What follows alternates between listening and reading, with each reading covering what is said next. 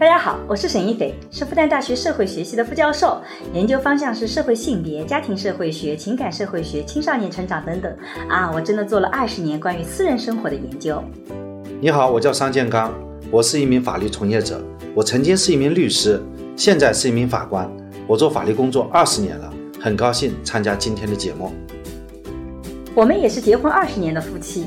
我们将会一起主持这档由新世相光之来处出品的播客。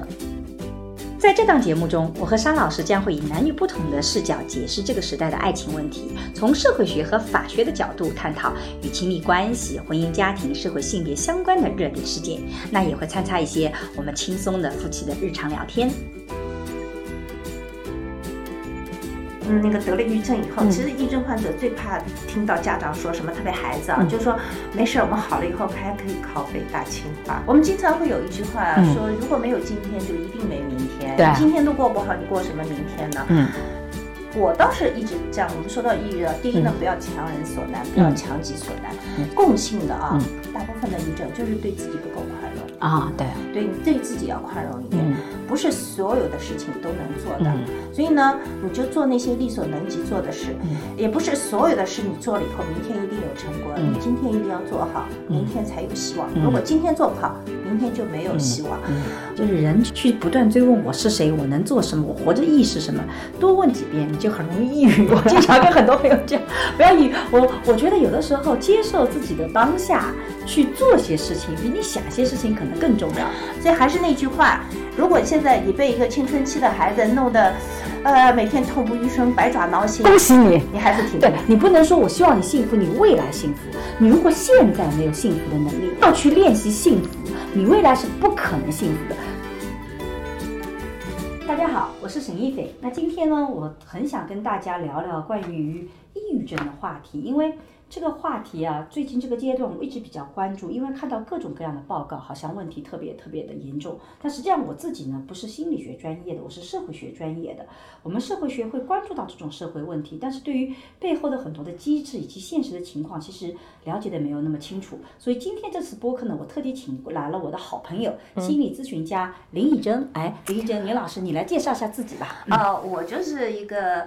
呃，长期从事心理咨询和心理培训的一个咨询师吧。嗯，那我的专长呢是家庭治疗。嗯，我的流派呢，一个是系统家庭治疗，还有一个就是短期焦点解决问题一个治疗，就是倾向于比较积极的方面。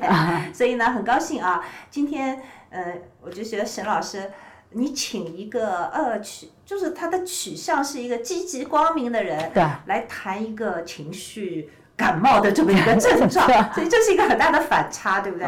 那我也希望说，一个光明的东西能能给这种现在情绪深渊里的抑郁症的患者，呃，怎么去两这两点怎么去有个结合，去很好的去帮助到这些症状的患者。对，其实因为为什么请林老师，是因为我自己的倾向其实是偏。积极的，嗯，我觉得每一档节目其实不是只是希望说去分析这个问题，我其实希望有治愈性，而这个治愈性，我觉得其实首先来自于人本身的特点，是这个人本身得要积极乐观、有治愈的。即使我们谈的是抑郁症这个话题，我们在谈这个话题的时候。不是想要去这档节目一定要显得我们特别的专业，然后我们在这方面很权威，不是的。我们其实更多的是希望跟大家分享我们在过去的经历里面，我们对于这些问题的认识，以及我们是如何希望能帮助大家能够更好的走出这种症状。所以我觉得林老师是特别特别合适的。哎，我们两个好像最早是在电视节目的时候遇到的，直播室啊，对对对，很早的时候我们是做电视节目认识的，对对对，啊，你也是比较早的在电视媒体上出现的，做过什么新。幸福魔方啊，东方直播室啊，七七八八好像十几个节目。对对对对，其实林老师比我更早的走到公共媒体上。你老嘛，你要 比你早嘛。啊，对。然后其实我们自己是一直在关注这种社会话题。对。那尤其是这一次，为什么特别想谈这个抑郁症？就是因为现在各种的报告啊，比如说像。WHO 我们世界卫生组织发布的，它两零一七年的时候就发布抑郁症及其精神状况的时候，就报告说，全世界目前范围内有接近三亿人是饱受抑郁症困扰的，是，而全球平均发病率在百分之四点四左右啊，实际上人群里在我们的社会学里，人群里面超过百分之三都已经是非常普遍了，是百分之四点四，大家可以乘乘上一个总的一个数字啊，你会发现这是个庞大的数字。而且从各个地域、年龄、性别等维度来看，你会发现女性发病率是高于男性的。女性的平均发布率是百分之五点一发病率，而男性是在三点六。啊，但实际上我们有社会学有别的研究发现，最主要的在城市是中年男性发病率更高，但是在其他的国家，发展中国家往往都是女性更高，也有不同的国家。嗯嗯。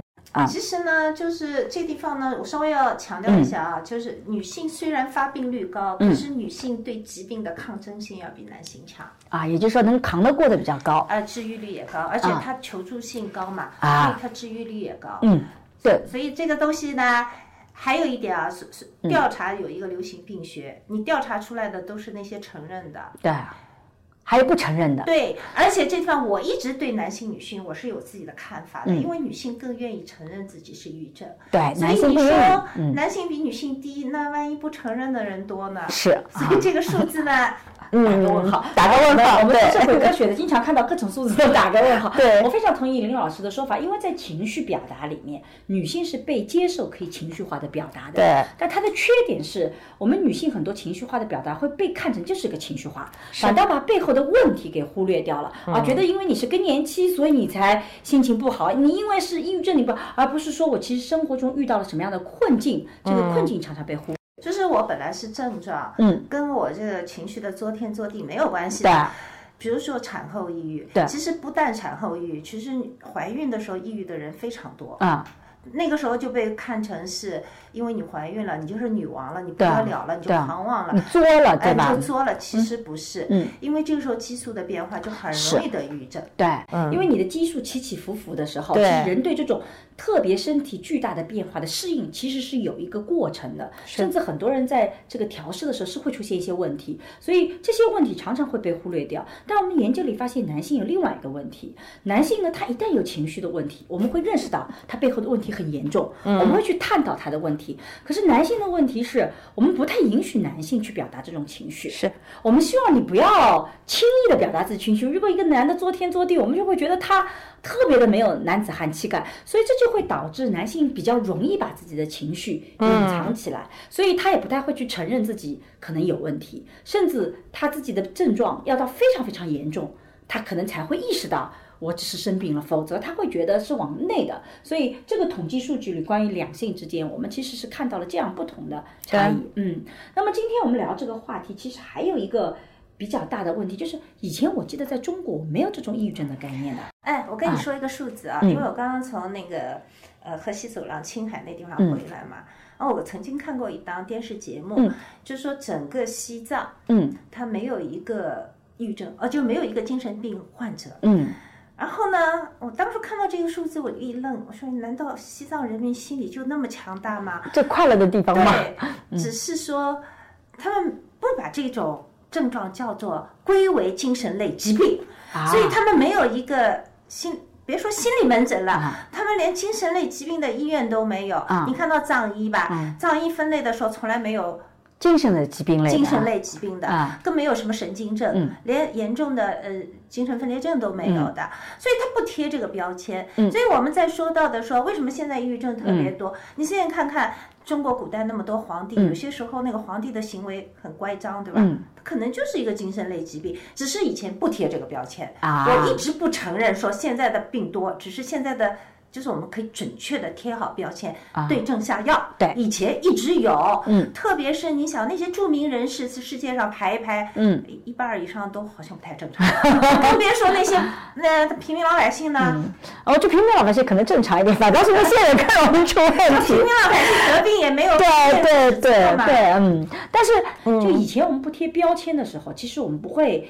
去对自己有内生性的伤害，可能觉得就是暂时的。我最近太心情不好，我怎么样？但如果你一贴标签，在语我们社会学里讲，语言是非常有力量的。是，语言不是透明的。当你给自己贴了一个标签，说我抑郁症的时候，很可能你就会加剧这个症状，所以也会使得这个数据更多的往上走。所以这个也是有存在可能性的。这个可能性有存在，呃。同时呢，我我只是就是想说一下，就是贴标签这件事儿，就病耻感。嗯，贴标签有个病耻感。对啊，以前有很多人，比如说你说，哎，《红楼梦》里，你说那个林黛玉，对吧？这明显呢她肯定是有抑郁症。然后她宁可说死于非劳啊，对吧？因为如果死死于抑郁症这句话，好像就有病耻感了。死于非劳没有病耻感。所以呢，贴标签这件事确实，精神类疾病是有病耻感的。我们现在也碰到很多情况嘛。比如说，嗯，那个得了抑郁症以后，其实抑郁症患者最怕听到家长说什么，特别孩子啊，就说没事，我们好了以后还可以考北大清华。我的天哪！我在想。如果他的肺坏了、肝坏了，那他肯定说活着就好了。对。可 是得抑郁症，他想没关系，这个病好了，我们继续搞北大清华。你要承认我这个是病啊！对啊。你不能认为这个病是心理，就我们说思想问题。嗯。思想问题就是哦，豁然开朗。嗯。以前中国人一句话嘛啊，跟团支部书记谈了一夜的话，第二天像换了一个人一样。对，豁然开朗。豁然开朗啊！可是这个症状真的不是谈话能谈好的。嗯，是的。呃。一旦到了症。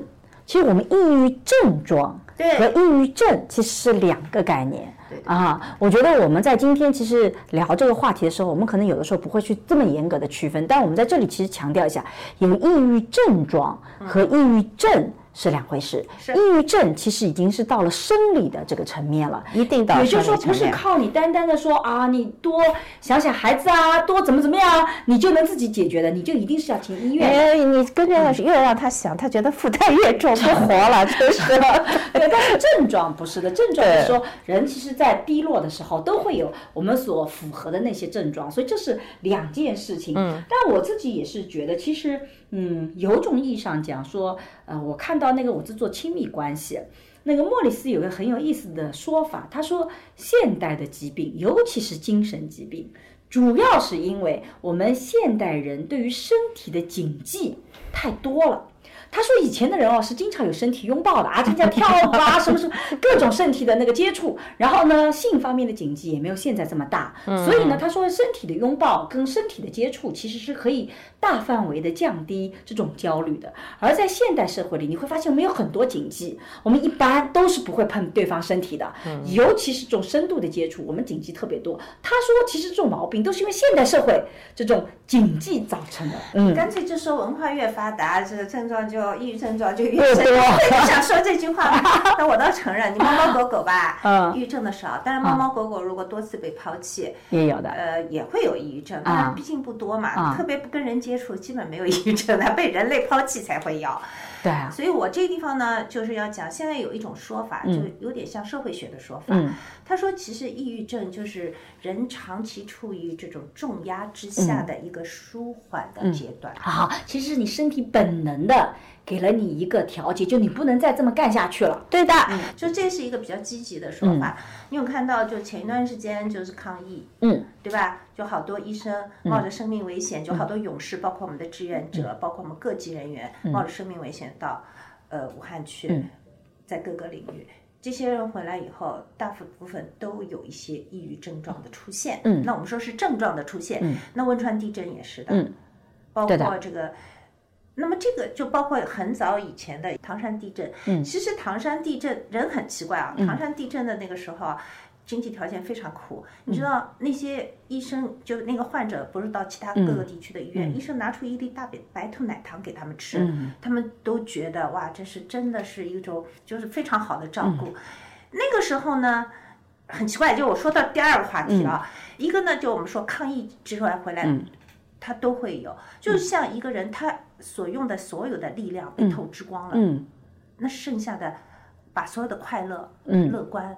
坚强、勇敢都给了那个外边的另外一个世界，对。然后留给自己的就没有悲伤，然后回来这些暴露出来。我们呃，我我前一段时间看到中央电视台拍过一个片子，就是有一个记者，嗯，他就是那个去拍了地震回来以后深度抑郁，后来在医院一直用电击嗯去刺激他。就是那个整个的治疗的过程，其实也是一个非常惨烈的过程。但是他说，我现在感谢这个过程。那么这是一种，还有一种呢，就就是我们说一个一个缓解舒缓的一个信号，对，需要疲劳需要休息的信号。还有一点呢，这个呢又说到跟社会学有关了。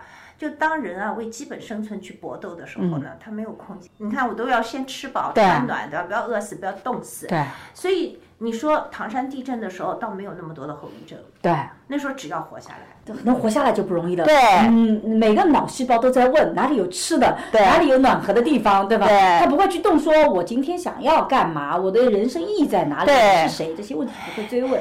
那么，一个人生的无意义感，也是抑郁症患者的一个，嗯，一个症状，就是引发他症状的这种一个原因之一吧。嗯。那可能说，我们的生活条件越好，就你刚刚说文化经济越多，我们彬彬有礼，我们不能直接表达自己的需求。对。比如说，我不能说我想看到一个美女，我好想抱她。嗯嗯。你你一个文明的绅士，你说这话很不礼貌，对不对？对，所以禁忌会非常多。所以你压抑的越多呢，可能你里面需要消化的东西就越多。是的，嗯，这是一个。二你啥都没有了，你没有文化禁忌，那你就比如说像西藏，我相信啊，在西藏这样的地方，特别是在嗯比较上面呃生活比较窘迫的地方，他生抑郁症的人确实不多。对，有嘛也没有被贴这个标签。对，这两点我都同意的。啊，之所以抑郁症就这个可能一个就是极度的透支以后容易得抑郁症。对，比如说一个家庭对孩子要求太高。嗯。啊，拼命的要他学习，拼命的要他干嘛，然后透支的很多。那可能一旦读了大学，稍微有点松缓，嗯，冒出来以后他就抑郁了。对，反倒是这个环境一变，就立马就开始反弹了。还有一个呢，就是。他有了空间可以得抑郁，对，哎，在抑郁症里，我们社会学里的确觉得这个跟现代的有关系的，就有些疾病会被称之为叫现代病，嗯，像抑郁症这样子，其实它跟现代性是有关系的，它背后呢有三个不同的层面。第一个，其实刚刚林老师讲的特别清楚，就是现代社会其实是一个个体社会，你要对自己所有言行负责，你要对你的选择负责，然后你会发现你的这个所谓的评判和谨记是比过去。多的，所以个体一方面他不得不承担这些所有的责任，压力更大了。但同时他可以去发泄的途径是变小的，对吧？以前有很多你可以发泄的途径，现在我们也不讲具体的事情了啊，大家也都听得懂。就你可能很多都被压抑住了，这样我承担的东西多，我又发泄的地方少，他就很容易有精神的这块的东西的出现问题。嗯，第二个就是。刚刚林老师也谈到了，其实人的需求啊，它是有一个我们叫马斯洛有一个过程的。虽然马斯洛的理论并没有说你满足第一初初级需求才有第二需求，这个逻辑是不对的。这些需求都是存在的。但是我们在社会学里的确发现，一旦基本的需求被满足，后面那个需求会更旺盛。对，就你吃饱了，古人说这个叫饱暖思淫欲嘛。你不保暖的时候，你只想着保暖，那个淫欲的问题你不会去多考虑。但你保暖。暖了以后，你的想法就多了。所以呢，刚刚谈到青少年，其实这里也有一个问题。我们老觉得现在的青少年比我们小时候幸福，因为他们吃饱穿暖了。但是从人类需求来讲，这是个很大的问题。是过去我们在小的时候就想着怎么让自己吃好了，对，明天穿新衣，那个那个满足它非常具象，而且也能够实打实的达到。但是到了今天的这一代，你会发现你的精求需求变了，你要变得人生变得有意思。有意义，你不仅寻求保暖，你还在想其他杂七杂八的各种的东西。对。而这个各种杂七杂八的，它就不像是吃饱穿暖这样有标准，它没有标准。你倒告诉我，怎么叫活得有意义？怎么叫活得有意思？最难的一点，我要在别人的眼中变得很好。对，而且关键是那个好，你又不是只有一点好。比如说，你可能长得比别人漂亮，但你很可能比别人蠢呐，那你就不见得是比别人好，对吧？你可能比别人都很好，可是你作为男性，你身高比别人矮很多。你一下子又觉得自己，就过去的社会啊，它是比较确定性的，是，也就是说，这个社会的整个的一个特征是比较稳定的啊。我们该什么时候结婚，该什么时候生孩子，这个种粮食什么时候能出来，其实你大概都有预计，对吧？顶多多是有些天灾人祸，但那个概率也小，所以呢，你生活是比较稳定的，而且是在你手上。虽然它比较贫穷，可是今天的现代社会有一个最大特征叫不确定性。你不知道什么时候结婚，你也不知道找那个人合不合适，你也不知道你对他这么一辈子很好，他是不是将来会还在你身边？所有一切都是不确定性。人对不确定性就是焦虑和恐慌。的。那么现代心理有这些特点，你就会发现，就导致精神类的需求变高，但反过来，精神类的东西。问题也就更大了，嗯，对吧？嗯，当我们这样说到的时候呢，其实，呃，我们不管社会怎么变啊，所以抑郁症才那么多，就只能说啊，我们有各种各样类型的抑郁症。对，这种抑郁症，你穿越到宋朝，嗯，穿越到再穿越到唐朝，甚至穿越到秦始皇年代，对不对？古人不能理解，嗯，我们也很难理解，嗯，你刚刚那句话啊，我在想，为什么现在孩子读书不用功？可是你知道吧，古代的人，嗯，即便他家里很有钱，他可能都是忍饥挨冻的在学习，对吧？所以什么现在什么什么，嗯，悬梁啊，对，刺骨啊，对，现在孩子不可能，对，因为那个时候读书心无旁骛。哦，说个笑话啊，就是有一个非常尊重的博博士后，嗯，他现在很有名了。他跟我说：“他说李老师，我是一个农村的娃娃。嗯，我当时为什么读书那么有努力？我就是为了吃白馍。对，就是如果我读出来以后，我就不要再吃粗粮了。当然现在是健康食品，可那时候白馍是最高级的食品。嗯，所以他说那个他他现在跟现在的孩子就是沟通是有问题的。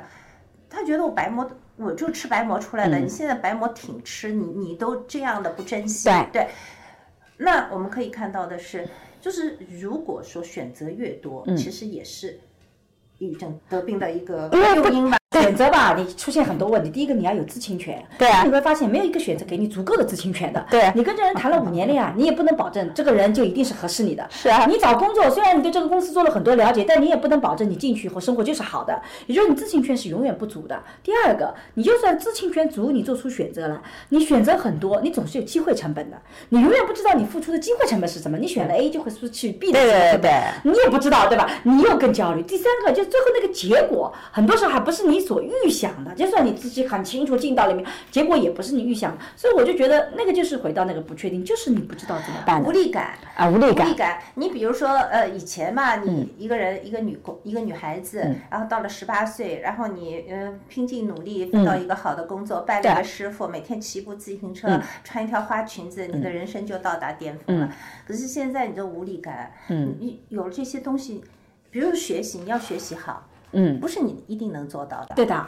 你别以为你自己努力就能学习。好，到高中的时候智商就直接把你打回原形。对啊，这北大那校长说到我们学校的学生不是通过努力进来的，对，所以他就说有一种无力感。也就是说，其实现在很多的家长啊，我们就特别青少年的，我们就真的要对自己说，爱迪生说过那句话，说成功是什么？百分之九十九的汗水交百分之一的天赋啊，对，但是。那百分之一是起关键作用的，重要的多，所以这地方人就会有很多的无力感。嗯，所以在抗抑郁的过程当中，听你这么一说，心理医生可以退休了，它是一个社会问题，对不对？对。那我们现在其实，在很多抑郁症的治疗过程当中，我们其实最后我们选择的是一个哲学问题。对。如果你这个生活的哲学问题不选择，你还逼迫着自己去追求那些。啊，德不配位，一定要到达的目标的话，那你注定是会抑郁的。但是我觉得那个哲学的问题，它也有个困境的，就是人去不断追问我是谁，我能做什么，我活着意义是什么，多问几遍你就很容易抑郁。我经常跟很多朋友讲，不要抑郁。我我觉得有的时候接受自己的当下，去做些事情，比你想些事情可能更重要。我同意这问题哦，这就是积极心理学告诉我们的，多做一点事情，少想一点啊。我们经常会有一句话说：“如果没有今天，就一定没明天。你今天都过不好，你过什么明天呢？”嗯我倒是一直。这样，我们说到抑郁啊，第一呢，不要强人所难，不要强己所难。所有的抑郁症有一个比较共性的啊，不能说所有，大部分的抑郁症就是对自己不够宽容啊。对，对你对自己要宽容一点，不是所有的事情都能做的。所以呢，你就做那些力所能及做的事，也不是所有的事你做了以后，明天一定有成果。你今天一定要做好，明天才有希望。如果今天做不好，明天就没有希望。我最喜欢听到的一句话，也是我最觉得悲伤的一句话，就是那个家长跟我说：“他活着就好了。”我想你早在干嘛？对，只要为着活着就很容易呀。对呀，对他那么要求，就像孩子出生的时候，你检查孩子有没有多一样，有没有少一样，你抱着这样的理念，你把孩子养到大。这孩子 保证不会得抑郁症。我自己有两个孩子哦，我们家女儿是属于那种很让你省心的，就大家会觉得特别好的学霸型孩子。可是我遇到我的儿子，我自己也一直在反思，因为给他的他出生的时候比姐姐出生的时候，我们家庭条件更好，嗯嗯，所以导致他从小出生的时候，他几乎不会有什么特别的。这种欲望满足不了的，甚至我自己是很注意的，因为我自己做儿童研究，我知道玩具不能给的太多，嗯，他其实对他发展不利的。可是问题是，他每一次过生日，二三十盒玩具送过来了，都是送给他的。你这个时候又不能说送给你的玩具你不能拆，对吧？然后过个儿童节，哗，又是很多玩具过来，所以有的时候你会发现，这不是你父母。说出那个的，那我自己的儿子就是完全另外一种类型，他是个躺平型的。他最近写了篇文章，说就这样挺好。他认为改变没必要，就有的时候改变不见得好。他经常躺平，可是做父母来讲，面对一个躺平的孩子，其实压力是很大的。我我举一个例子啊，他从小就没有上过什么培训班什么的，就学校一直混混，成绩也不咋地。然后他小学毕业的时候参加了一个数学竞赛，然后呢，突然间拿了二等奖，是一个国外的竞赛。我看到他这个结果的时候，我的本能反应是不是其他同学都拿了一等奖？嗯嗯。啊，那去打听了一下，发现不是，他还真是很厉害的，考了就第六名全年级，拿了那个二等奖。你知道啊，作为妈，马上眼睛就发光了，发现我儿子真有天赋。然后我就跟我讲，我，儿子，妈妈没想到你这么厉害。我儿子看着我的眼睛，很冷静的跟我讲说，妈，打住，你已经有一个学霸姐姐了。我很享受我的废物人生，我不准备一定要在这条路什么数学上面去发挥，对吧？然后我说哇，你没想到你那么有潜力。他说我也不觉得潜力一定要发挥出来。妈，我很享受我的废物人生，我的光芒一下就被他打没了。然后那个你看，其实但是作为父母来讲，你会很焦虑。你明明呈现了这样一种能力和潜力。你不去用出来，哇！你这是你这是把孩子逼成抑郁症父母的典型。但是我觉得啊，就是所有的父母其本能都会有这种想法。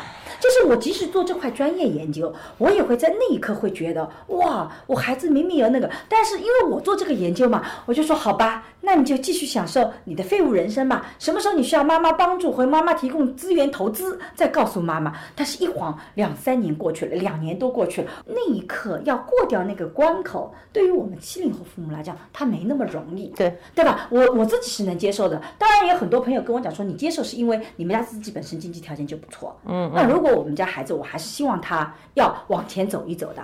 他希望他生活更好的，我怎么可能放掉？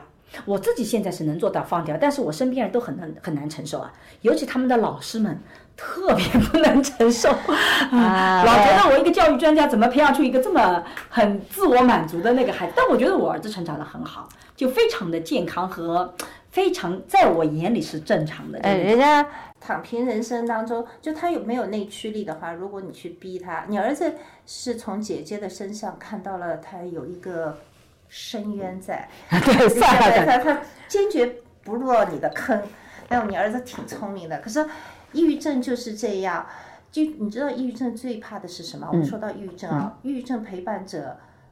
最忌讳的一件事，比如说你的孩，你现在孩子没有得抑郁症，很健康，没关系。最怕的就是没关系，孩子咱们好了以后继续考北大清华。对，这个很可怕。就是你的目标不能太大。嗯。抑郁症患者的家长最好的一办法就是，我我说一个故事给你听我现在很感动。我有个女孩子，华二。嗯。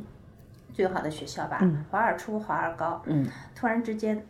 严重度抑郁，嗯，我第一次跟她咨询的时候，泪流满面，嗯，然后她有一个非常严谨的司法系统的妈妈，嗯，然后有一个做律师的爸爸，嗯，然后呢，妈妈是一个有点洁癖的，嗯，就特别按照程序做。我特别了解这个司法系统这些人，很 熟悉。嗯，他他们夫妻俩不对付，离婚了。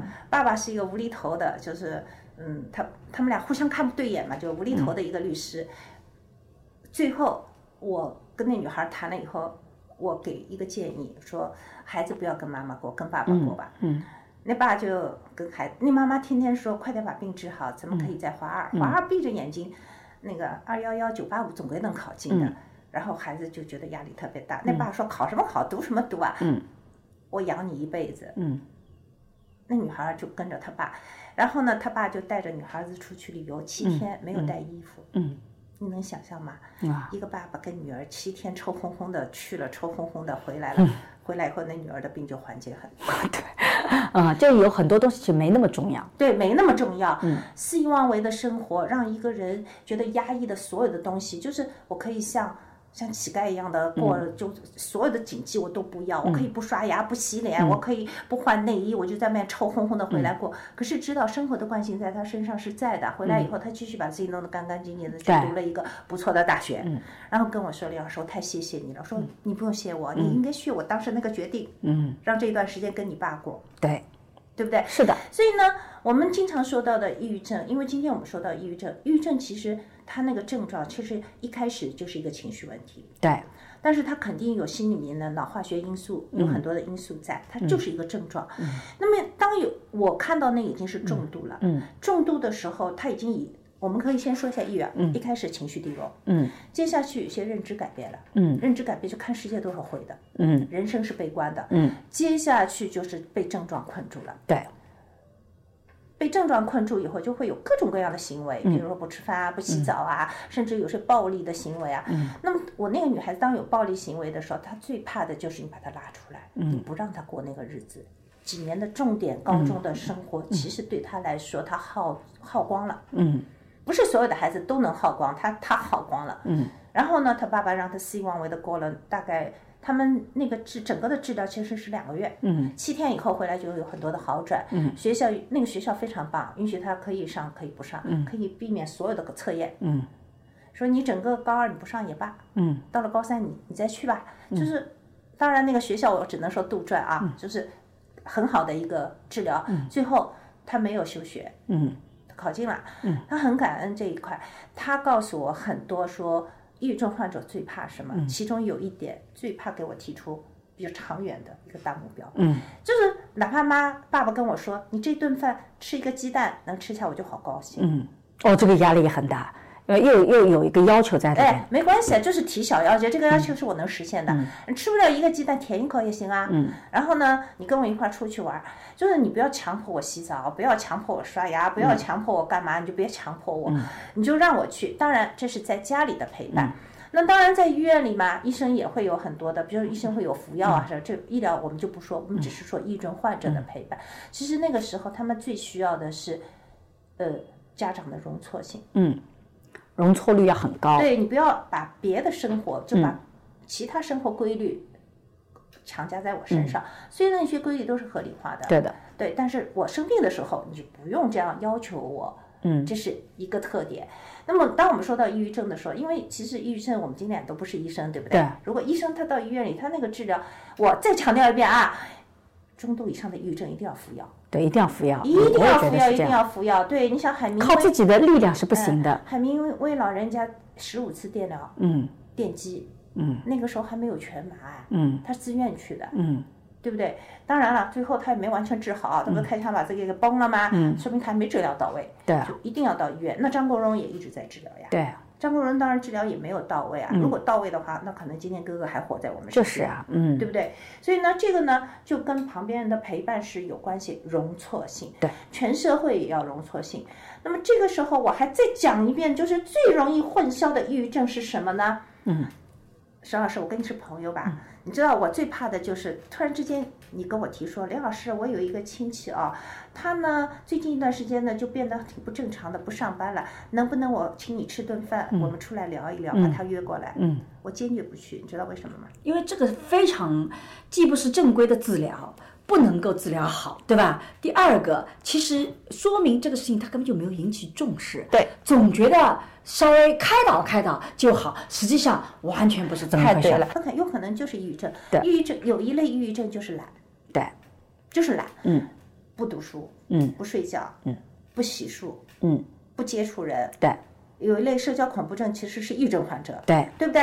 我们刚刚聊了社会社交恐惧症，对，其实这里要去很多社交恐惧症，其实有一定的抑郁成分在里面，可能。那就是综合性的。那么这种情况下呢，你让我去，第一我根本帮不了你，第二你容易对心理治疗失去，嗯，就是你就是这样子就聊，没什么用，没什么用。嗯，所以呢，抑郁症的那个懒呢，其实是因为抑郁有病耻感，他不能说我不开心，他只是说我懒。对，这是这是一个啊，第一懒，嗯，但是我们这里要强调一下，懒并不等于抑郁。大家，我们因为听众有的时候很容易就。你讲了一个症状，他就等同。其实很多时候懒，他就真的是懒。就是有一个指标啊，比如说他这件事，他他读书不好，可是他玩其他很起劲，那就不是懒了。对对对对，他什么都懒，对什么都懒。我就想说，很多人跟我讲说，这个孩子注意力不集中，我就问，玩游戏的时候集中吗？集中的，那就没有问题。对说记忆力不好了，那周杰伦的双截棍从头背到底，我都背说说明还是可以的，对啊。所以呢，这个懒呢，就是如果他对所有都失去兴趣的话，对，这很可怕。这是就是我们一定要提高警惕，嗯，他有可能就是抑郁症，嗯，那么抑郁症的时候呢，家长总是有一种侥幸心理，嗯，我可以通过各种各样的方法来证实他不是抑郁症，对，所以家长先要治病，家长先有问题，所有的心理疾病，包括轻度的精神分裂症，早期发现越早治疗效越好，很多都是耽误在早期，都特别是精分这个病。但我在这里也觉得插一嘴哦，就是我老经常有这种个案发现，就如果这个孩子有问题，就是有精神啊这种抑郁啊，我发常常发现他的主要照顾者常常也是有问题的，有遗这有遗传因素在嘛？是吧？对。我我经常聊着聊着发现，就比如说我在我之前也遇到一个个案，这个孩子有各种症状，然后我发现他妈比他还激烈。哎，你说太对了。再举一个例子啊，就用个案来说。对啊。有一次呢，我去，我去，我去上课。啊。结果我们有一个女性的学员上来，我一看这女性学员，我心里就很有压力。嗯。你知道吧？就是她的举止言谈是没有一点点瑕疵的。嗯。哇，很完美。对，说话的语调也是像播音员的水平。嗯。然后他的着装打扮、举止言谈，就给我一种特别严谨的感觉。因为我长期做治疗的，我就觉得，嗯，可能我知道他要谈什么问题了。然后他告诉我是，他儿子非常优秀，也是在一个市重点中中学读书，可是他儿子一直无缘无故的胃疼。嗯，对，所有的这种无缘无故，在逻辑上或者这个设备上找不出毛病的，往往背后是精神毛病。对，嗯，胃疼。然后呢，他说。他采用的办法就是找遍全市乃至全国最好的消化科，嗯，去看病，最后把一张证书铁证如山拍在他儿子面前。你没有毛病，没有毛病，那儿子就崩溃了，就抑郁了。嗯，我说你毁了你儿子唯一的一个宣泄的渠道。对，因为然后他告诉我，我们家是一个非常民主、和平、放松的环境。天哪，跟我说话我都觉得不放松。啊，嗯，说，我拍在他面前。他说我我儿子跟我的感觉就像好朋友一样，不对，他连仇亲戚都不允许有，他在家里能宽松吗？嗯，你儿子现在跟你有仇亲戚，老反抗你，那你幸运哦。我儿子经常不睬我，对啊，觉得我太蠢了，对啊，我只能够，这就是仇亲戚啊，对，被被鄙视父母啊。因为我觉得这个年龄段，他因为今十三岁嘛，就是就是他自我成长就是从觉得父母不行开始的，对，嗯，然后他的孩子。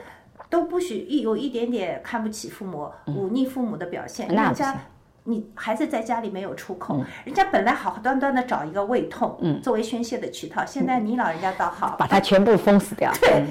他不得益于谁得利于？对，所以呢，当孩子莫莫名其妙的出现一系列的症状的时候，我们要反思自己的教育方式。那个家长明显是有过度焦虑的，对，这个妈妈本身是有个过度焦虑症在里面，太恐怖了，而且她还自己意识不到。我每一次遇到跟我讲说我们家特别民主，怎么怎么样的时候，太可怕了，我就觉得嗯，我打个问号，你是这么说的，但不一定是，对，孩子是这么说的。哎，我们以前有个学生特别有意思，就他谈恋爱。然后他就跟我讲说，他父母怎么个民主法？他说我妈的民主是这样的。当他意见跟我一致的时候，听我的；当他意见跟我不一致的时候，听他的。好像看上去是个反助是，对吧？然后他说他找对象，他妈说你随便找，对，尊重你。这话你怎么能信呢？然后呢，他就找了一个，就是他是复旦的，然后找了一个就是大专的学生，他妈就崩溃了，就觉得你怎么能找一个大专？我好不容易把他培养到那个，那他就分手了。分手了以后呢，这个男孩子其实很优秀的，后来他又找了一个。啊，这个复旦的那个，但是呢，那个女孩子呢，就是来自一个大家不喜欢的一个省份的农村啊，不去，我们没有地域歧视啊，反正是他妈不喜欢的，他妈觉得你上海人总归找个包邮区的吧，怎么能找这样子的？又否了。后来他又找了一个，结果呢，那个女孩子比他大六岁，他妈说女大三抱金砖，我对女大没有意见，但你不能大那么多，大两倍不行。对，然后他就最后就跟我讲了，说我妈的民主其实就是你符合她要求，她就给你民主。不符合要求，那就没有民主可言了。然后我们也会跟年轻一代，你就可以反抗你爸妈吗？他对对年轻一代来讲，反抗爸妈也很有问题。嗯，为什么？因为现在的父母不像过去的父母啊，不照顾孩子啊，打一顿啊，你在内心的情绪里去反抗父母是件很容易的事情。现在父母又很爱你。给你提供了最好的条件啊，然后又他会让你有内疚感，甚至他说我也不能得罪我妈，将来买房子还得靠我爸妈呀，他很现实的，所以他还不能得罪他妈，所以想到半天就是说了，说我觉得我好像后面应该先努力挣钱。再谈恋爱，否则我是不会有自己的主动权的。我说这个是想明白了的，就是你看在这个里面，其实父母所谓的民主，其实还是有的时候是在给你选择范围内的那个，哎，还是很有压抑的。咱俩都是身为父母嘛，对。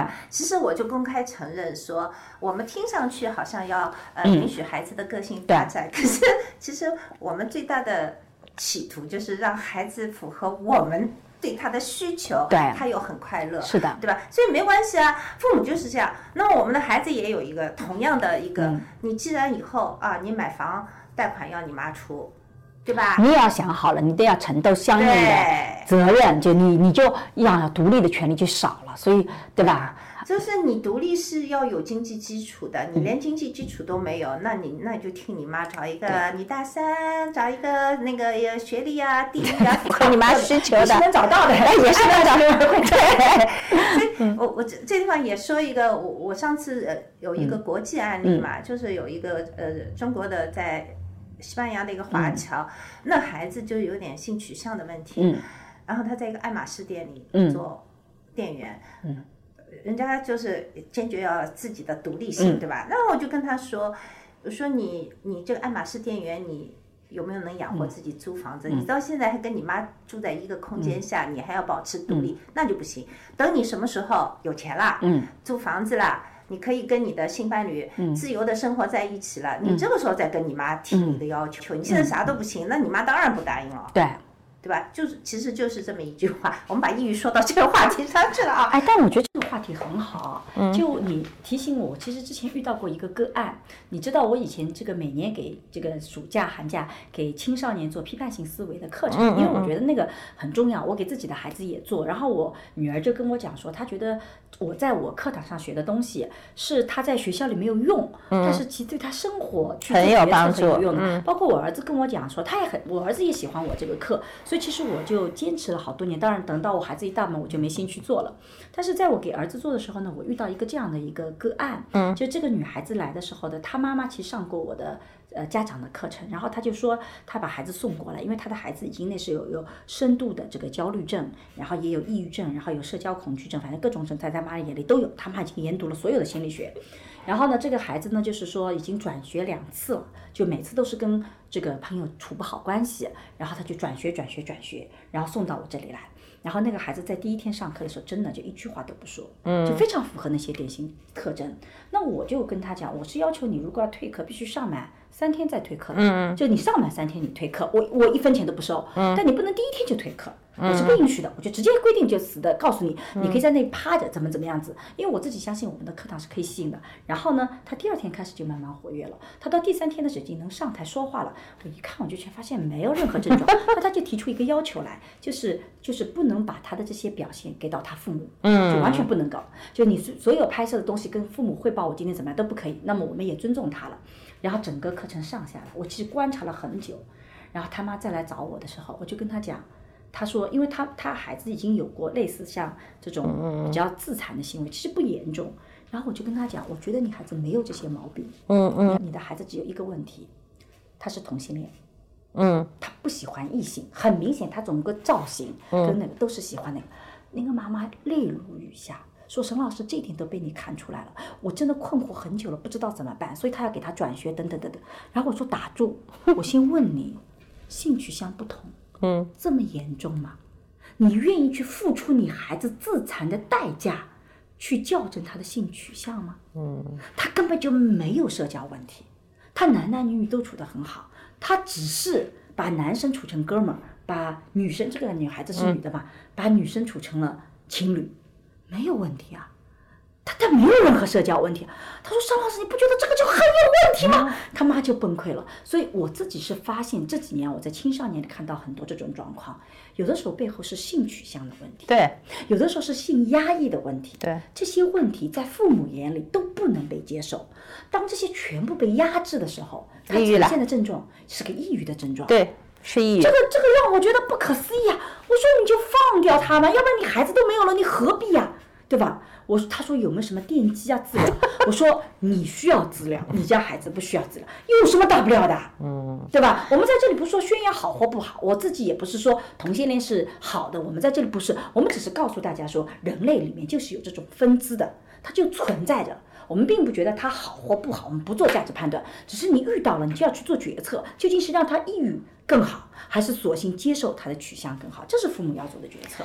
因为这个话题还是挺紧急的。说到这个问题，性取向的问题呢，其实我我跟我也经常会做到这些。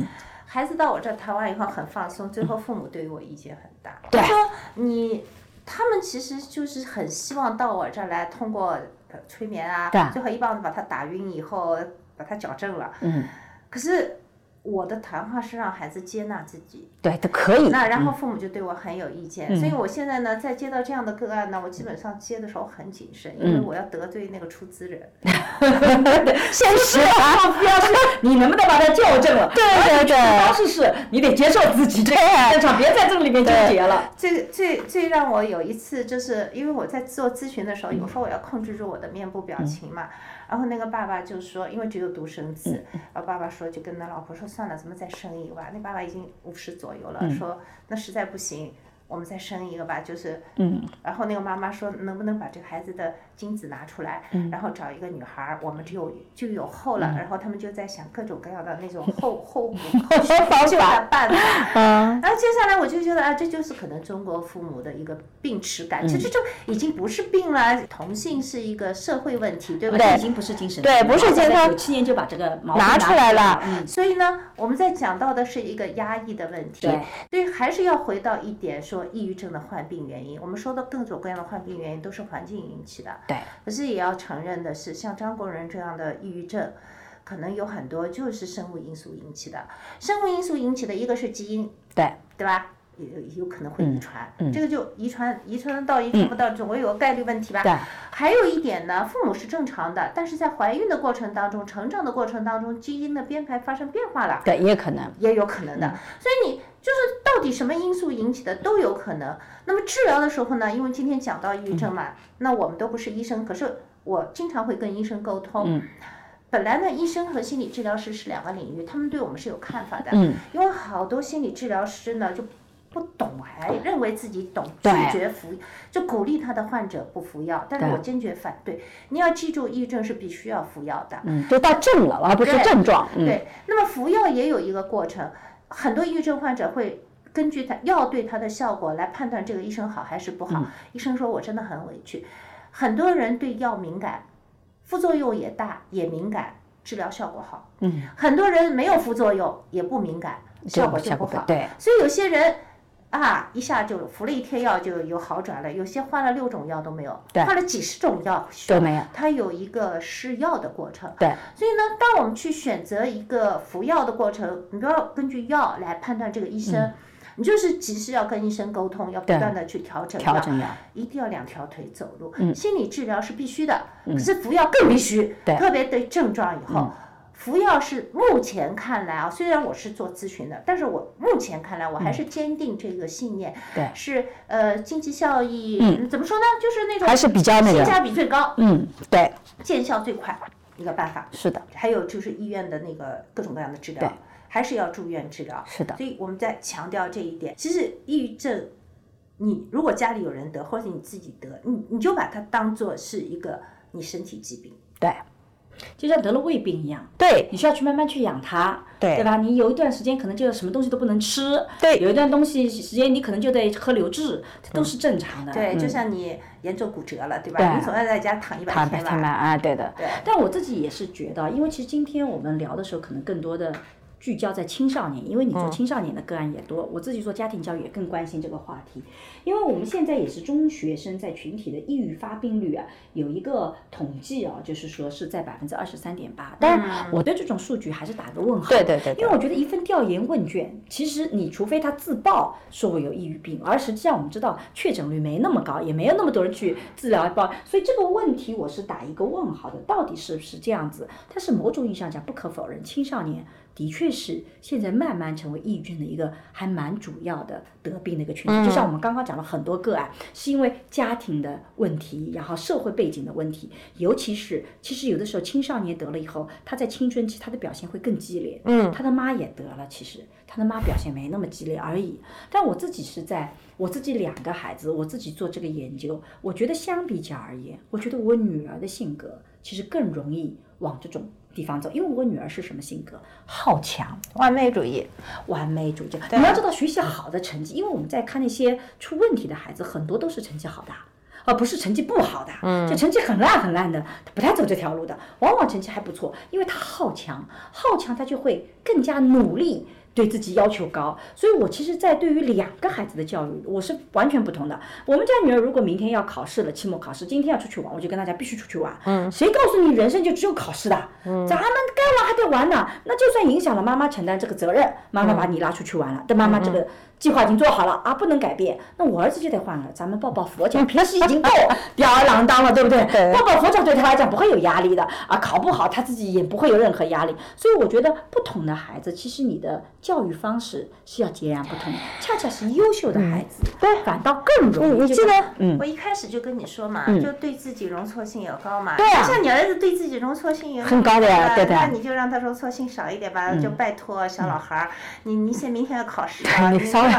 你少人家 有容易一下，对那种对自己容错性就比较低的人，啊，那相对来说他可能就是抑郁症的一个呃比较容易易感性比较强嘛，因为他强嘛，就要求要求高嘛。还有一点就是太照顾别人情感的人容易得抑郁症。啊，对，他比较在乎别人的想法，比较在乎别人怎么看，对，而且他比较容易得到的抑郁症是呃风险比较高的，叫做微笑隐隐匿性抑郁。啊，因为嗯。我曾经看到一张照片，就那孩那个一个藤学校的爸爸和一个就是和一个在藤学校读书的一个孩子拍的照，那个男孩就反复抑郁，反复抑郁，然后那个是一个美国人，父子俩合照，后来那孩子就自杀了。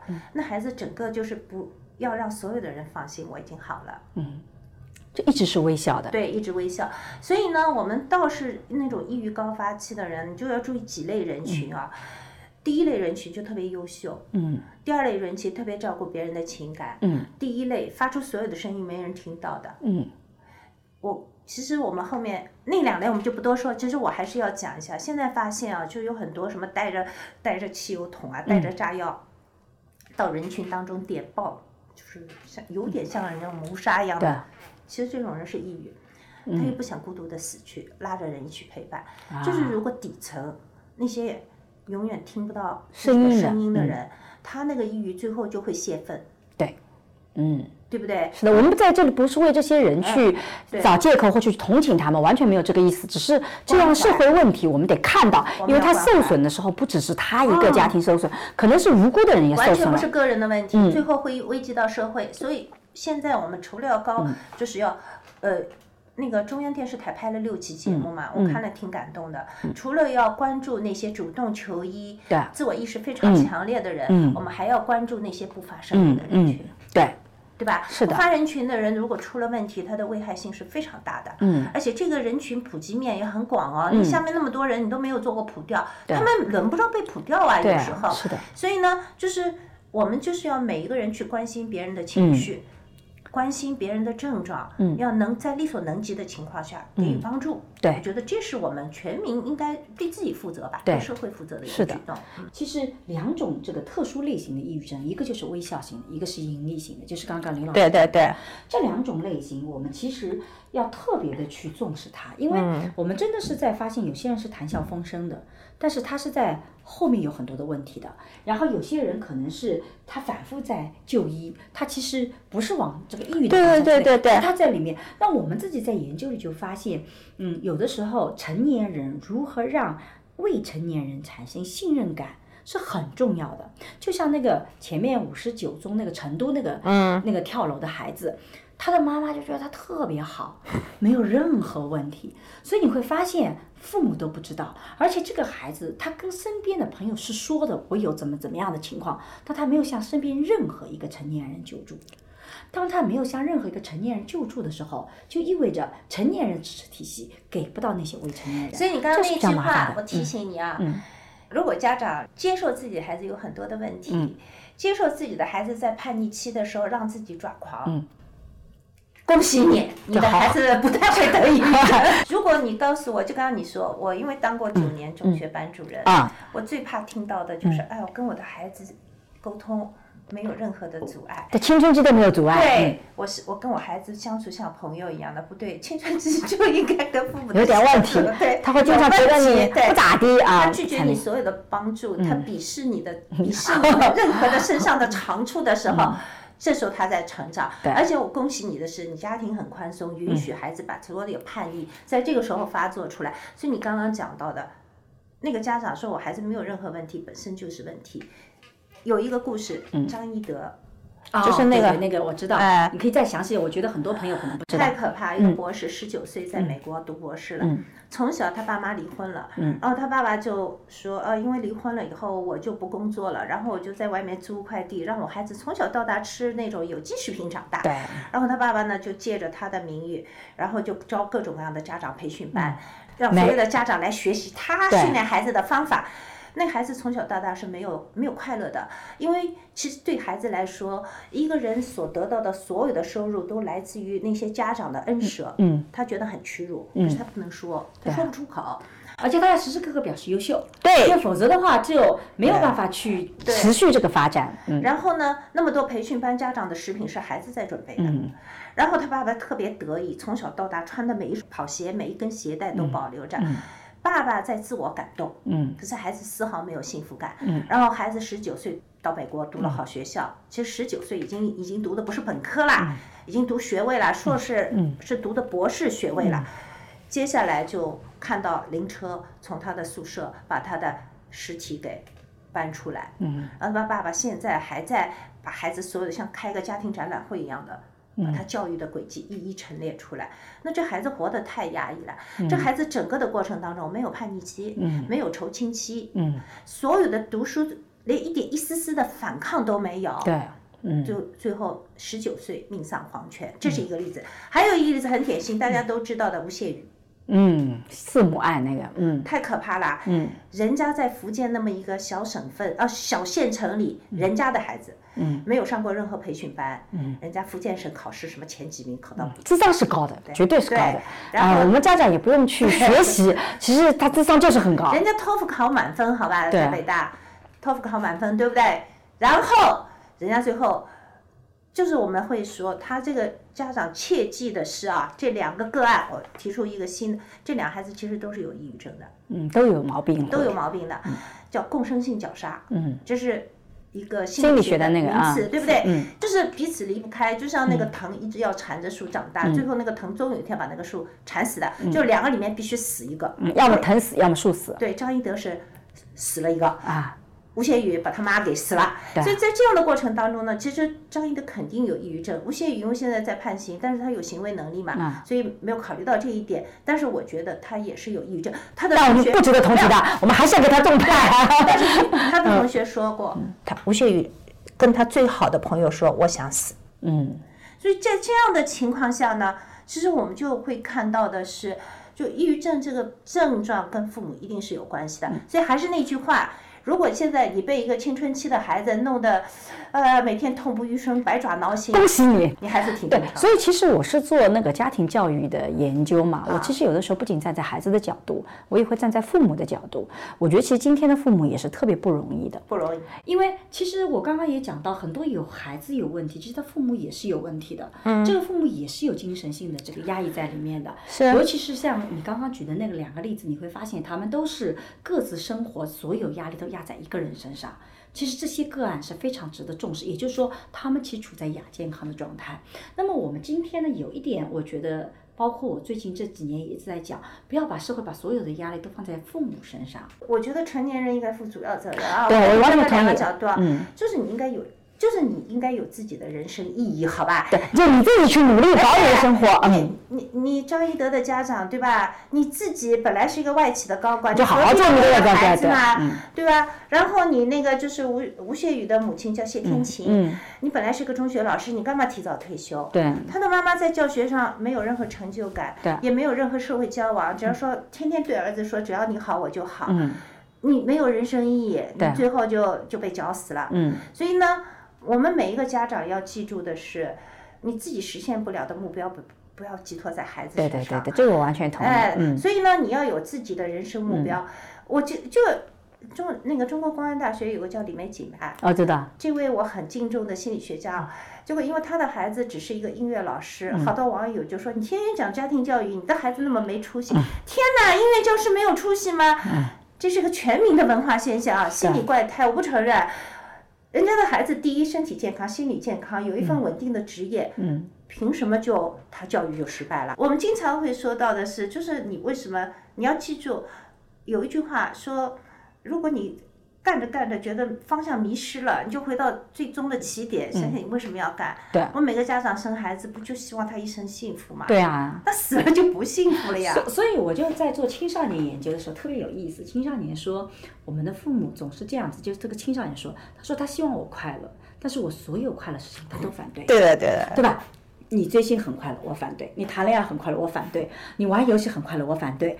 他要你做什么？做学习，可是学习是最没有快乐的。对，所以他经常说，小孩子就说了，我父母希望我快乐，但是我所有快乐性他都反对。所以我经常跟父母讲，就我们在那个 MIT 他们的研究也是这么证明的。其实幸福是需要练习的。对，你不能说我希望你幸福，你未来幸福。你如果现在没有幸福的能力，你要去练习幸福，你未来是不可能幸福的。所以 MIT 在做抑郁症的研究里就很有意思，他们把两只老鼠做实验嘛。这个小白鼠实验。发现，如果就是经常用各种刺激让小白鼠这个得了抑郁症。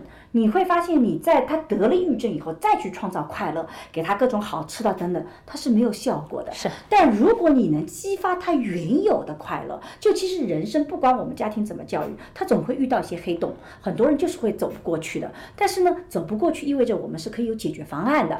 那个就算是我们这种非常健康的，我们自己学这块，我们也不能保证我们的孩子就一直健康。嗯嗯。他人生里遇到一个过不去的坎，他也会有这种状况。但是 MIT 的研究就发现，如果你去激活他童年时期就老鼠以前的快乐记忆，他就可以治愈。但如果他以前没有这个记忆，你就怎么都治愈不好。所以我就经常跟孩父母讲说，其实你是如果你希望他快乐，你至少保证他每天有些快乐时间吧。你至少每一周有个复习幸福的时候吧。你这些都没有复习，天天是不快乐，那怎么可能他以后快乐？这就不可能。这又回到教育的本源了。你知道，教育父母最大的嗯，怎么说呢？贡献是。让孩子有一个快乐的童年。对对，那快乐童年，当他大了以后，比如说我能想起，不管我现在怎么苦的，跟父母关系怎么紧张，我小时候还有温馨的时候，我赶到爸爸的头上去拔他头发，去拔他的胡子，我敢去偷妈妈的口红抹在脸上。而且没有被惩罚到，就是他必须要有一个快乐的记忆库，对，连记忆库都没有，就一生都过得苦巴巴的，那那基本也就抑郁。所以那个鸡汤其实讲的是有意 有意思的，说呃幸福的童年治愈一生，对，不幸的童年一生去自愈，关键是一生自愈还不见得自愈的好，对吧？所以我就觉得有的时候，但是呢也的的确确，就像之前我看了一篇长篇的报道，讲一个爸爸他的孩子自杀以后，他不能理解他的孩子为什么自杀，所以他就潜到了一个。青少年的自杀群里，发现这里经常会有人这个交流自杀，所以他就去劝很多人，劝大家不要那个的。然后这个爸爸也做的很努力，他一直不能理解他自己的孩子为什么是这样子的。那么我当时看这个看前面半段的时候，我就觉得，哎呀，父母的确他没有那个专业知识。你现在把所有的东西要求他也不懂。但是看到最后一段的时候，那个记者自己有一个很吃惊的发现，因为就他爸爸一直说他是特别支持孩子发展的，每次有冲突他都站在孩子的角度，所以他就讲了个故事。初中的时候，这个孩子跟老师发生了冲突，他怎么冲到学校去跟老师去对着干的，然后保护孩子。可是，在学校采访的时候，没有一个老师，没有一个同学。回忆有这件事情，就大家觉得没有这件事情。嗯嗯嗯嗯。更让人吃惊的是，这个记者采访这个爸爸，采访很久，他爸爸一直说他的孩子一米八几的个儿，长得很高大，很阳光，怎么怎么样子。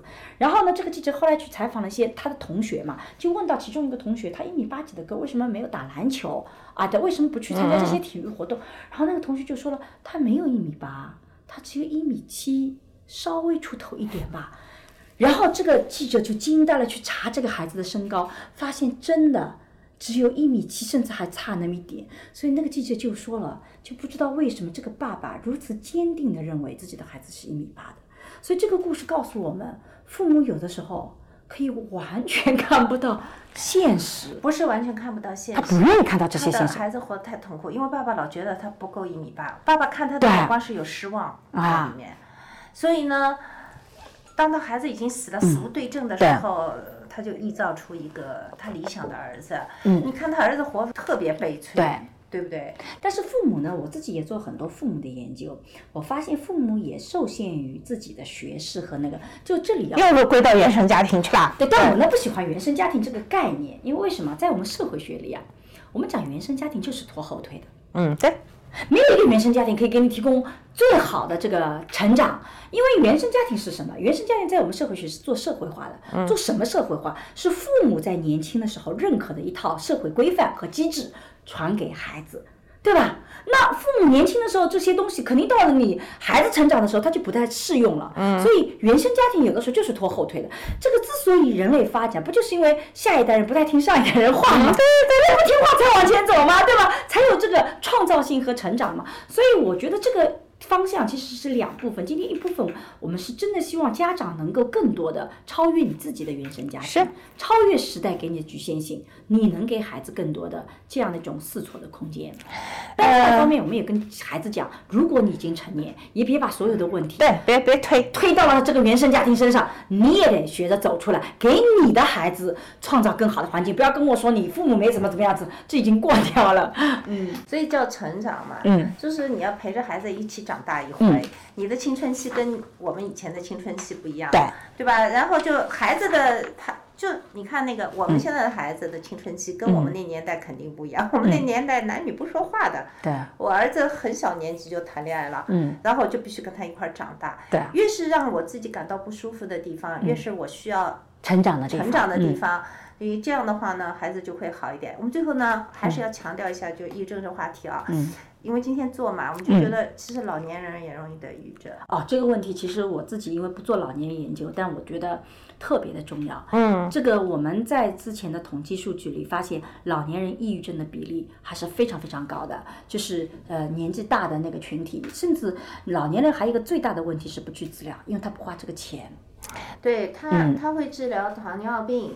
对，会治疗高血压、心脏病，但是其实这些呢，也可以把它归因为心因性疾病当中的一个类型。嗯，所以呢，我们还是要强调我们的所有的子女啊，嗯，就是当老年人身上有很多疾病，像我刚刚说到那些类型疾病的时候，不妨的找精神科的医生、心理科的医生开一些抗抑郁的药。嗯，去看一下，看看有没有这个问题。对对对，嗯，其实有很多的时候呢，我们是需要的。嗯。最后再强调一点是，人生必须要过的一个关，就是如果老年人有一方的伴侣，嗯，失事了，嗯，那么还有一方呢，就可能真的要服些抗抑郁的药，对，不然的话很难过那一关，嗯，好吗？就老年人嘛。他本来身体各项机能就下降，嗯，然后呢，又很多的社会功能又被边缘化了，所以他的活着的意义感就被消失了。对。那么这个时候呢，我们可能子女就是要多一个角度去考虑他所表现的症状的另外一个旁支，可不可能有抑郁症。因为在中国的这个传统的医学里面，就是身体问题是问题，嗯，情绪问题从来不看成是毛病，思想问题。所以这个就觉得是思想问题，自己调节就好了。尤其是老年人，他们自己本身受这种影响会比我们年轻人更大。所以其实有的时候说服老年人去看那个精神科，其实也是件挺不容易的事情。所以我其实真的是很希望我们能不能有单独的心理这种。医院别老是跟精神科放在一起，其实有心理科啊，心理科。所以其实像我们复旦附属医院，其实有很多是有心理科的。嗯嗯。大家如果觉得精神科不太好听，嗯嗯，因为我们现在叫精神卫生中心嘛，老觉得到那个地方 去就是精神有问题了，那你不如去找大的综合性医院，也会有心理科，对，也可以去看一看。我觉得那样子也是能帮助的。那实际上情绪问题其实相比较而言，其实。还是非常值得，它是个表征体系，这个问题解决掉了以后，而我们中国本身就会在情绪上更内敛一点。所以可能是到了这个时代，我们前面讲到社会发展其实带来很多的压力，我们还没有细细的去谈。比如说我们刚刚讲到的个体化的发展，你各自承担责任，然后节奏又这么快，然后做的不好你就会自我谴责，等等等等一系列，在我们社会学里都是会内生性的产生攻击的，就是你们这攻击是对内的。所以我们要真的一个非常健康的心态，跟过去相比较，它其实是难的。所以在这个过程中，可能我们得重新去重视情绪的问题，从事情绪的一些处理。老年人问题也是这个概念。对，所以人从出生到年老，啊，我们怎么去呃？就说嘛，你的情绪感冒啦，嗯，就感冒嘛是需要治疗的，嗯，所以我们就要跟我们的情绪感冒好好的相处，嗯，呃，如果一旦需要我们去抱持一下它，我们就抱持一下它。对，抑郁症不可怕，可怕的是你不治疗，对，然后你对抑郁症的偏见，对，所以呢，还有一点，抑郁症有个非常积极的意义，就是身体发出的信号说啊，我压力太大了，我需要嗯换个场合呃发泄一下，所以你抱着这样的想法，对，好好的去。过你的后面的人生，好好跟你情绪相处。嗯，我最后呢还有两点，就是想要强调一下。第一个就是，呃，网络上经常会有各种各样的这种给你所谓的建议或者是诊断标准啊啊啊，哪些是抑郁症状？你呢不要每次都对号入座，给自己轻易的贴抑郁症标签。虽然我们今天前面大部分谈的是抑郁症的更多的出现，然后它有现在社会上很容易出现，但我们依然是作为个体来讲，不要那么轻易的。给自己贴这个标签，如果你状态很严重，不如去看这个。对的，对的，对的。医生说你没有毛病，但是别的东西，我们就好好去生活，去找别的方面去解决。人生有的时候，比如像你在呃荷尔蒙的变化，产后、产前，就是会有这个变动。对的，一定有。你要接受自己状态没那么好。有的时候得接受的，有的时候人生遇到低谷就是不能够很快走出来的。你失恋痛苦个三四个月是正常的，不要把这些症状全部贴成抑郁症，完了以后就觉得自己是抑郁症了，把自己不断的往这个方向去走，我觉得这个方向也不是特别好。所以我们还是建议大家正规的去就医，然后剩下这些问题其实该干嘛还是干嘛，这是第一点。我觉得林老师应该对这一块也会有感受。嗯，我觉得对啊，就是。呃，我倒是觉得啊，比如说你现在的症状很差，那不是所有的抑郁症状都需要服药，就心境恶劣嘛，对吧？那心境障碍嘛，你就可以想一些办法，比如说运动啊，嗯，可以吃些巧克力啊，吃些通过饮食调整啊，运动啊。那但是前提是，如果你的症状已经影响到你的生活了，对，嗯，特别影响你的睡眠，影响你的人际交往，影响到你的所有的这种整个的生活质量的时候，那么你就去。要要去求救，可是那个网络呢，这个东西呢是个双刃剑。对对，好多人就是都是网络上，网络提供了很多的信息，没有问题。可是最后如果真的需要得到一个专业性的诊断的话，找医生是比较好的。嗯，那第二个呢，就是说我最后的时候也想给朋友们提供一些，就如果我们自己是这个状态。怎么让自己活得更健康？有一些建议，看看呃，林老师是不是有建议啊？呃，我的建议就是你要找一个合适的人、合适的场所、合适的地点去把你的情绪说出来。就经常有个倾诉。对，因为情绪这个东西就很奇怪啊，情绪是你越压抑，它越放大，就被养大了。就是我们经常说，你不要养你的坏负面情绪，对，就它会养大的。说出来以后呢，他得到安慰，就是被看见，情绪像个闹的小孩子嘛，就被看见以后，他就消停了。对，所以呢，当你说出来以后，当然你找的那个人起码要靠谱，要不然找个很损的人，越说把你拱大了不行。对对，然后还把你的那个这个截聊天截屏发出去了。对对对。所以呢，你要找一个，比如心理咨询师啊，特别是一个非常好的一个你的师长啊、闺蜜，要保证他的嘴紧。心理咨询师因为有职业的这个伦理，伦理的，所以呢，你就去找一个让你的情绪不断的发泄。另外一个呢，我也是想告诉大家，就是有些社会交往，所以你的妈妈呃，就是特别喜欢跳广场舞啊，参加群体活动，你就让他去参加吧。对，就蛮好的。哎，还有呢，就是老年人喜欢买东西，那我还是建议啊，就是如果他买东西不是很贵。因为买东西这个过程呢，因为人生到了一定的年龄，老年人到了一定的年龄，他会觉得可以掌控的东西越来越少了。嗯。可是大家知道，购物这个过程他是可以掌控的。对。因为他花钱。嗯。他觉得那个时候他是主人嘛。嗯。所以呢，我们有些便宜的东西，你可以委托你妈买啊。嗯。比如你家里的所有的什么肥皂啊、洗衣液啊这种东西，你就委托你妈每天什么直播抢，让你妈去抢啊。对。但是故意给他规定一个数值，不不要太贵。嗯。所以呢，我就觉得老年人就是要。尽量多的让自己的某些社会功能在适合的场合发挥出来，去发挥出来，去用到这些社会功能。嗯，那这样的话呢，我觉得挺好的。所以，在座的各位啊，生活的掌控性是很重要的。我我我我有个体会，我如果情绪抑郁的时候，我就会喜欢做一些手工。嗯，因为做手工那个时候，这个整个的手工的创造性和最后成品的样子是我控制的。对。所以我们很多说，就是很多艺术家为什么沉湎于艺术？因为那个画作是他的作品，他可以控制，对。所以这一点上呢也很重要。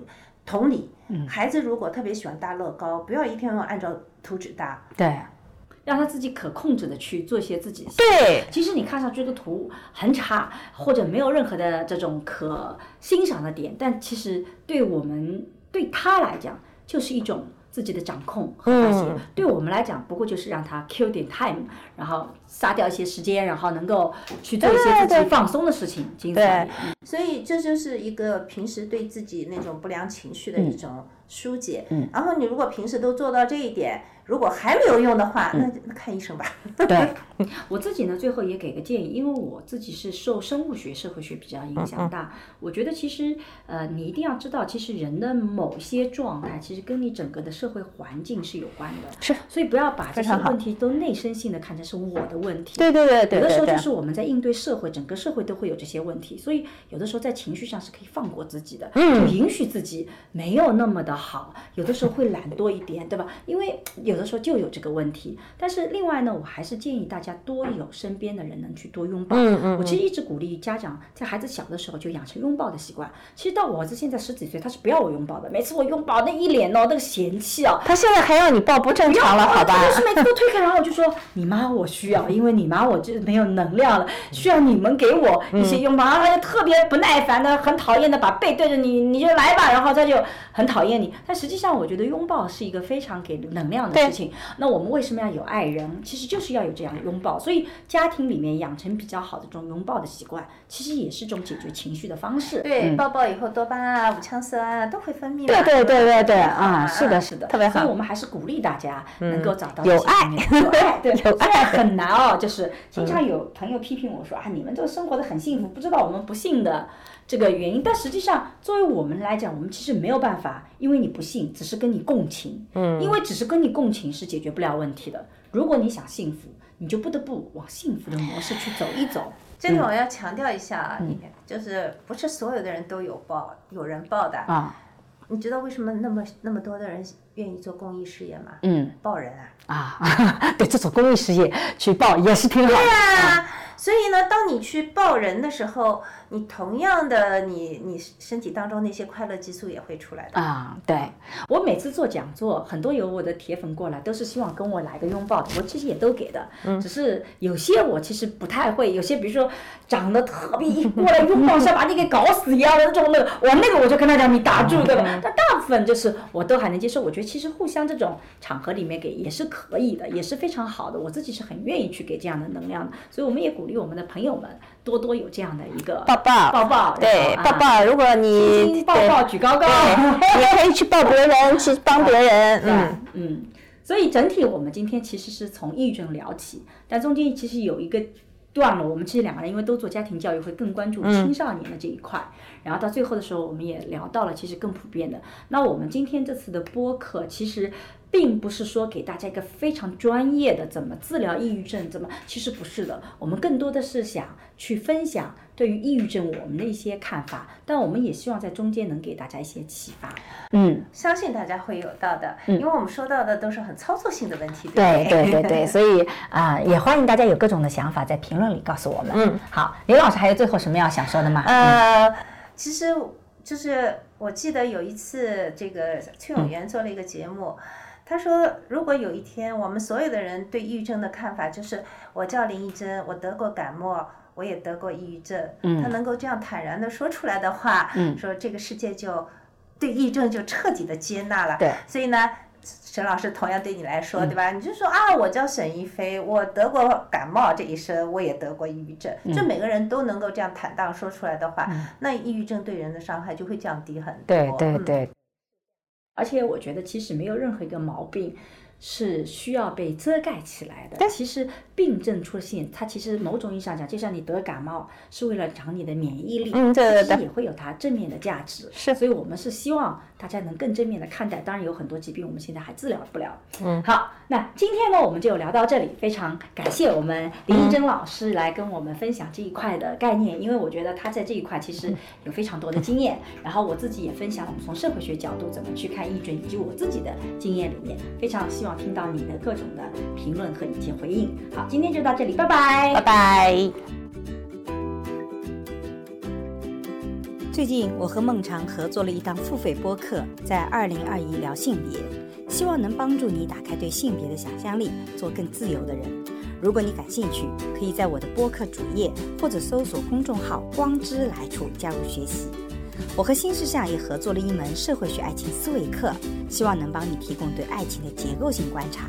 如果你想要更系统的去看待亲密关系，也可以在公众号“光之来处”加入学习。如果你需要咨询跟亲密关系相关的问题，可以在公众号回复“知识星球”或者咨询，我会来回答你的困惑。好啦，今天的播客就到这里，谢谢你的收听，我们下期再见。